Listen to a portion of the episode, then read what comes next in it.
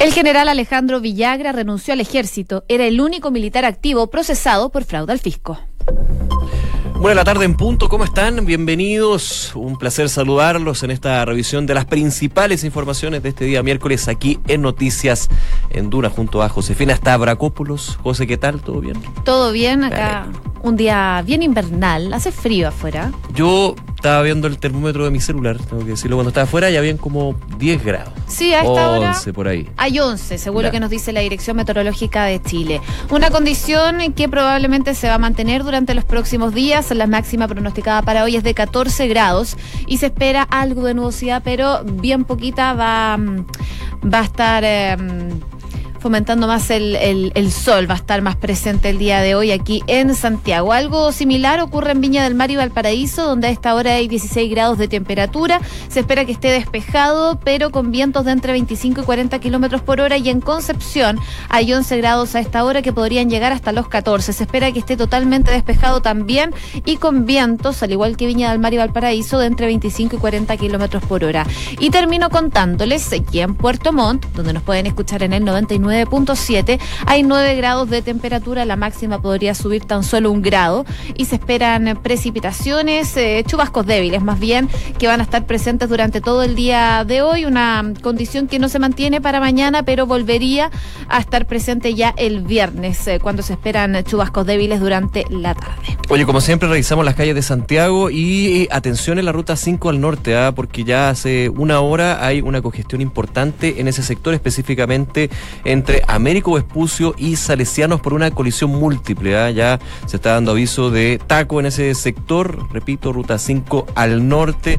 De hecho, por este accidente, el tránsito de la vía expresa está desviado a la caletera de la ruta 5. Y las fotos que muestra acá la UST en su cuenta de Twitter, claro, muestran de que ahí eh, se empieza a juntar harto auto, ¿ah? así que atención con eso. También semáforo apagado en Santa Rosa con observatorio y otro de los puntos, eh, recordar aquí una, un aviso del Metro de Santiago. Recuerda que la línea 5, el servicio está disponible solo entre las parcelas y Vicente Valdés para planificar entonces su viaje con el tren subterráneo en los próximos minutos.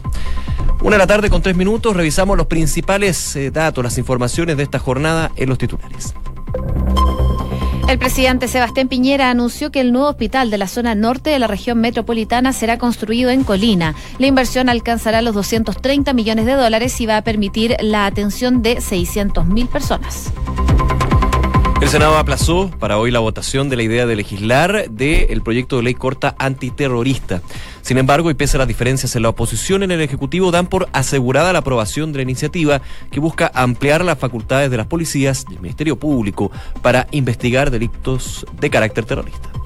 El gobierno buscará dar urgencia al proyecto que crea el Consejo de Pueblos y acelerar el nuevo Ministerio Indígena. La idea también es potenciar la iniciativa que sean de desarrollo para la Araucanía y no se descarta también impulsar el reconocimiento constitucional. Ya se lo contábamos, el general del ejército Alejandro Villagra presentó hoy su renuncia a la institución en medio de una investigación en su contra por presuntos actos de corrupción que inició la ministra en visita a Romy Rutherford en abril de este año.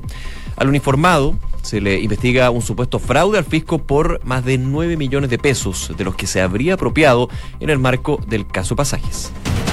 En Noticias del Mundo y tras la matanza en Estados Unidos, el presidente Donald Trump viajó a El Paso y a Dayton para mm, proponer fortalecer el control de antecedentes a quienes compren armas. Creo que mi retórica une a la gente, dijo el mandatario minutos antes de partir hacia las ciudades donde se perpetraron los ataques que dejaron 31 muertos durante el fin de semana. El sector empresarial nicaragüense alertó que el bloqueo de Estados Unidos a Venezuela golpeará, golpeará a su país.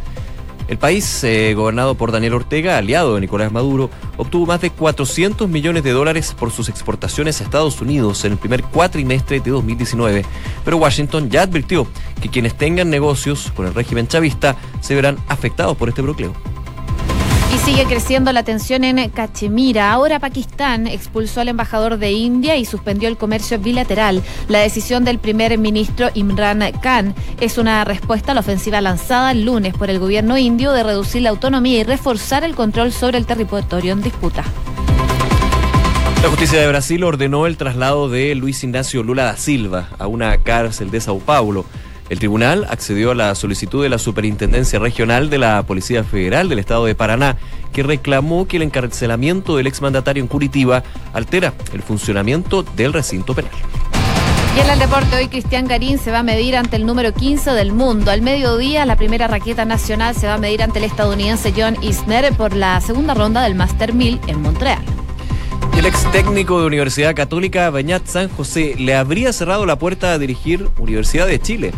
Así lo indicó hoy el representante del técnico español, quien detalló los acercamientos de Azul Azul para contar con el ex técnico cruzado, que habría preferido seguir en el fútbol belga. Una con seis minutos, partimos revisando las principales informaciones del ámbito nacional. Ya se lo adelantábamos en los titulares. El general Alejandro Villagra presentó finalmente su renuncia al ejército. Todo esto, como sabemos, en medio de una investigación que se está generando en su contra por presuntos actos de corrupción. Esta investigación eh, está siendo investigada por la ministra Romy Radenford, como ha sido eh, la investigación de otros, por ejemplo, excomandante en jefe del ejército. Pero eh, en este caso se apunta a que Villagra se habría apropiado de más de 9 millones de pesos en la devolución de pasajes y fletes, en esta lista del caso pasajes y viajes de turismo. Por lo mismo, entonces, a mediados de abril, el eh, comandante de la primera brigada eh, acorazada, eh, fue procesado por el presunto fraude del fisco. Todo esto en el marco de esta denominada empresas de turismo, en la cual se investiga el uso personal de dineros destinados a comisiones de servicio. Recordemos que hay toda una trama en el fondo para poder defraudar en este tipo de casos que está siendo investigada por la ministra Rami Radenford, en donde se pedía dinero a, las Fuerzas Armadas para poder viajar y estos finalmente eran reembolsados a sus cuentas corrientes, a sus cuentas personales. Así que el margen de, lo, de los, sobreprecios. No, sobreprecios, pero Se le vendía más barato y lo que sobraba finalmente iba a sus cuentas. Claro, eh, tenían pasajes un poco más caros y ese margen finalmente terminaba en eh, las cuentas de eh, no solamente altos, altos mandos, sino otros que están siendo investigados por la ministra en visita. Recordar, José, un, un tema, ¿ah? porque ¿Qué significa esta renuncia? Es relevante porque Villagra justamente conformaba el alto mando del ejército. Es uno de los generales que conforma este alto mando, así que ya hay un problema justamente en la cúpula de esta, de esta eh, institución castrense y también porque la renuncia se produce luego que el viernes, el último viernes, el Pleno del Tribunal Constitucional rechazara el recurso de inaplicabilidad presentado por la defensa del general Alejandro Villagra respecto del proceso por el fraude en el ejército. Esta arista de empresas de turismo que está investigando la ministra Raderford. Eh, no confundirla, ojo, es buenas antecedentes, no confundirla con los gastos reservados que tiene a otros ex comandantes en jefe del ejército en eh, la lupa justamente de la investigación que lleva a cabo la ministra en visita. Oye, pero ojo que él también alcanzó a estar en abril algunos días detenidos en el batallón de policía militar de Peñalolén. Mm. Sin embargo, Radenford, la ministra en visita, accedió a otorgarle la libertad bajo fianza por un monto de 500 mil pesos, así que pudo salir en libertad.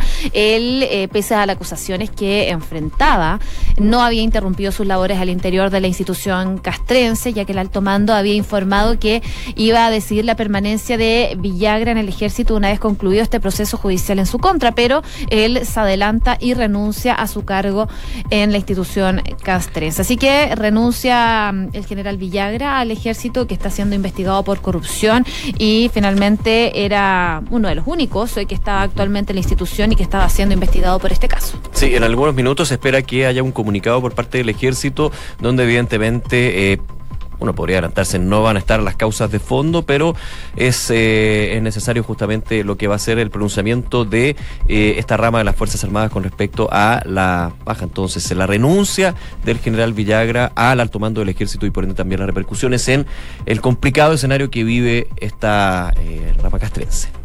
Una de la tarde con 10 minutos. Escuchas Noticias en Duna con Josefina Stavrakopoulos y Nicolás Vial.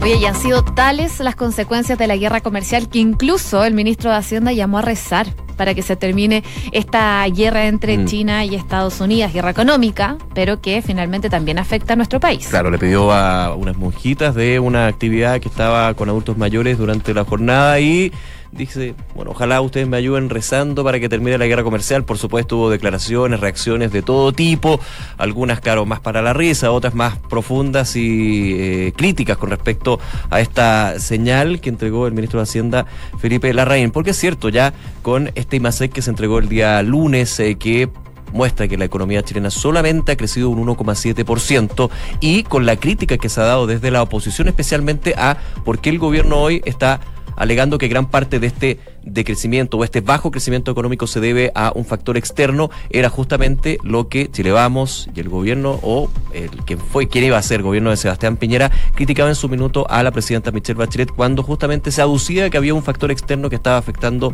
a la economía nacional. Muchos dicen se dio vuelta la tortilla y no están asumiendo que efectivamente hay un impacto de un tema que es tremendo, evidentemente, la situación entre China y Estados Unidos. Así es, de hecho, esta guerra comercial está empujando a la economía mundial hacia su primera recesión en 10 años y los inversores ya han pedido a los políticos y a los bancos centrales que estén actuando rápidamente para cambiar este rumbo. Solo en Estados Unidos, por ejemplo, el riesgo de recesión es mucho más alto de lo necesario, mucho más alto que hace dos meses, dijo un medio económico internacional, eh, como lo es Bloomberg.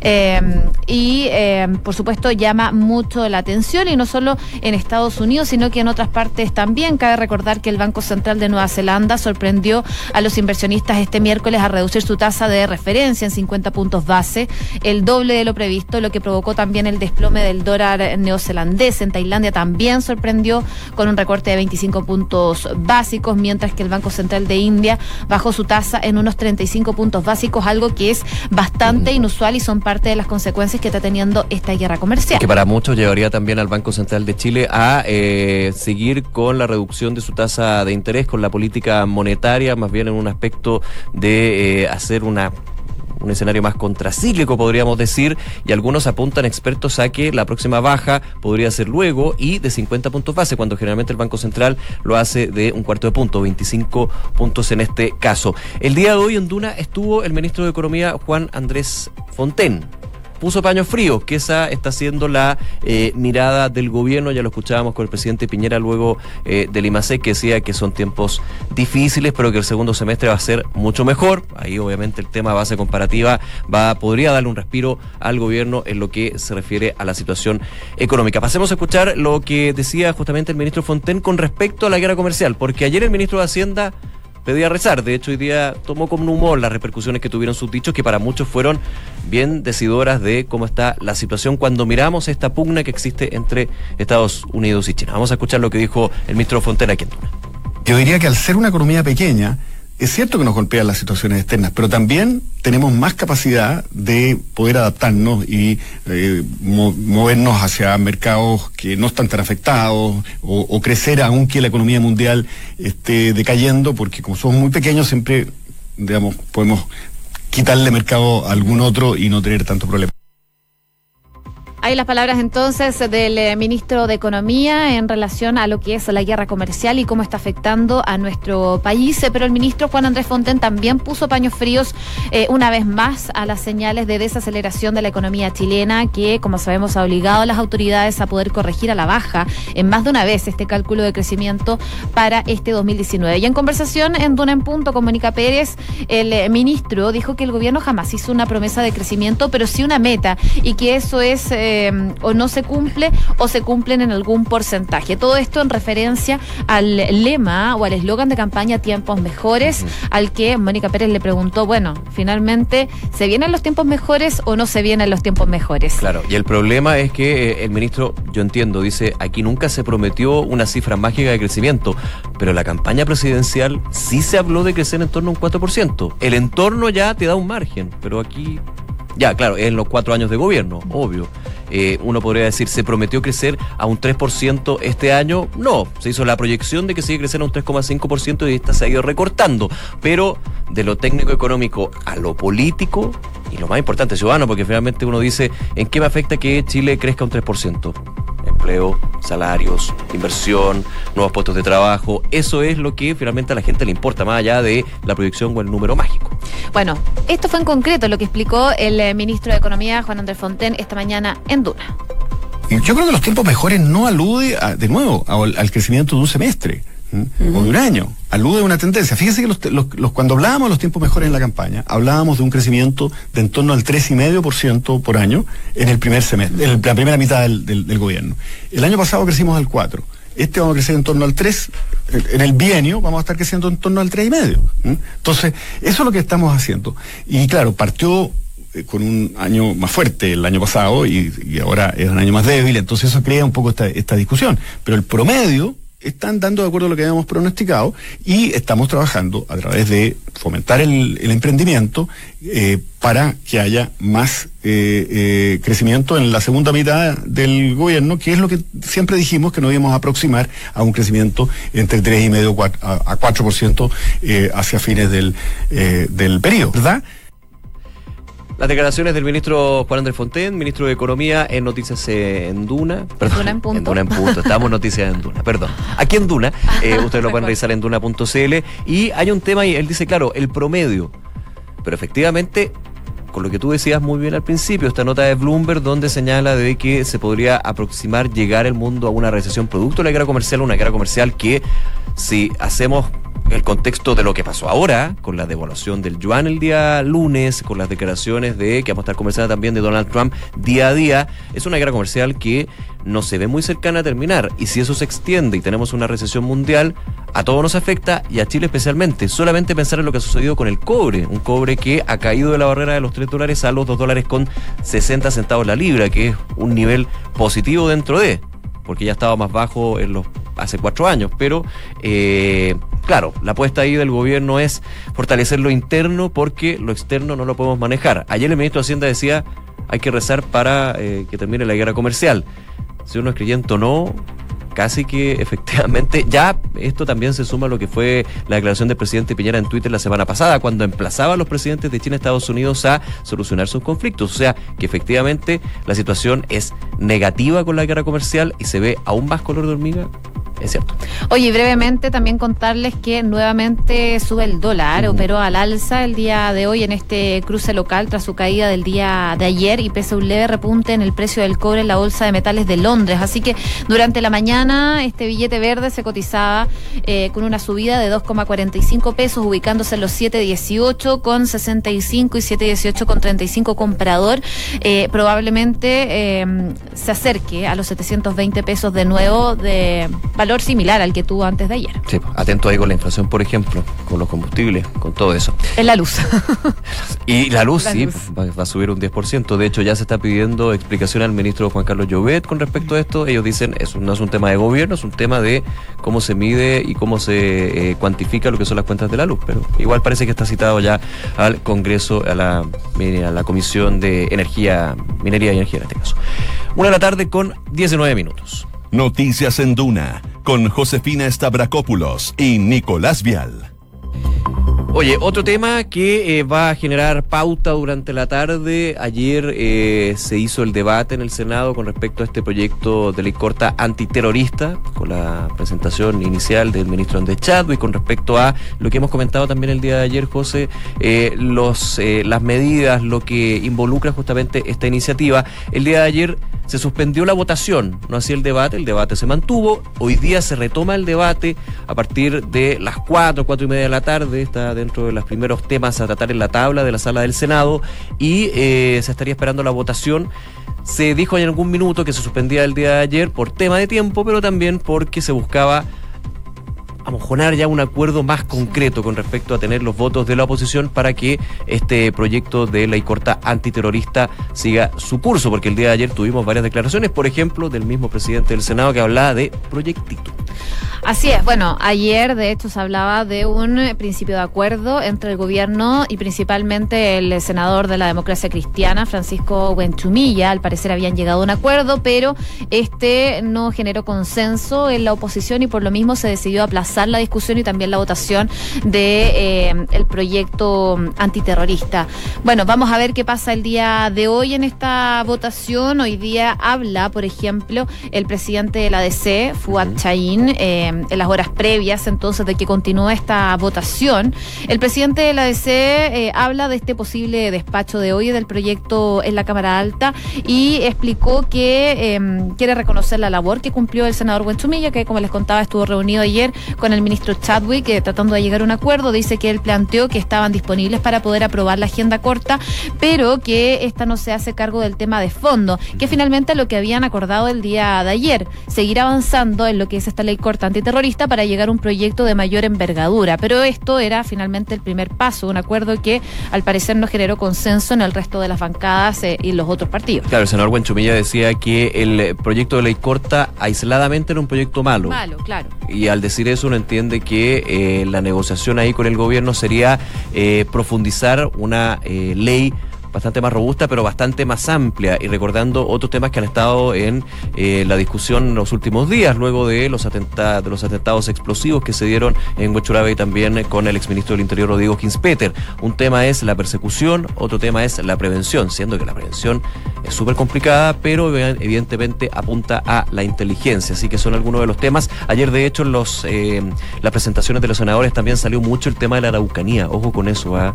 eh, con la presentación que se ha hecho justamente por la ley antiterrorista de querellas y lo que se ha generado en la novena región y también en el Biobío. Así que esos son otros de los tópicos, digamos, que se han estado poniendo en la sala. El día de hoy, alrededor de las cuatro y media, se estaría reanudando este tema, cuatro, cuatro y media, para esperar una votación entonces. Y eh, sigue el gobierno y el ministro del Interior conversando, dialogando con los parlamentarios para tener los votos suficientes. Si no me equivoco, matemáticamente se necesitan tres, votos de oposición. Sí, porque considerando los del oficialismo ya estaría. Que ya lo damos por contado, pero los, esos tres votos de la oposición han estado bien en la incertidumbre, así que ojo con eso. Una de la tarde con 22 minutos. Noticias en Duna con Josefina Stavrakopoulos y Nicolás Vial.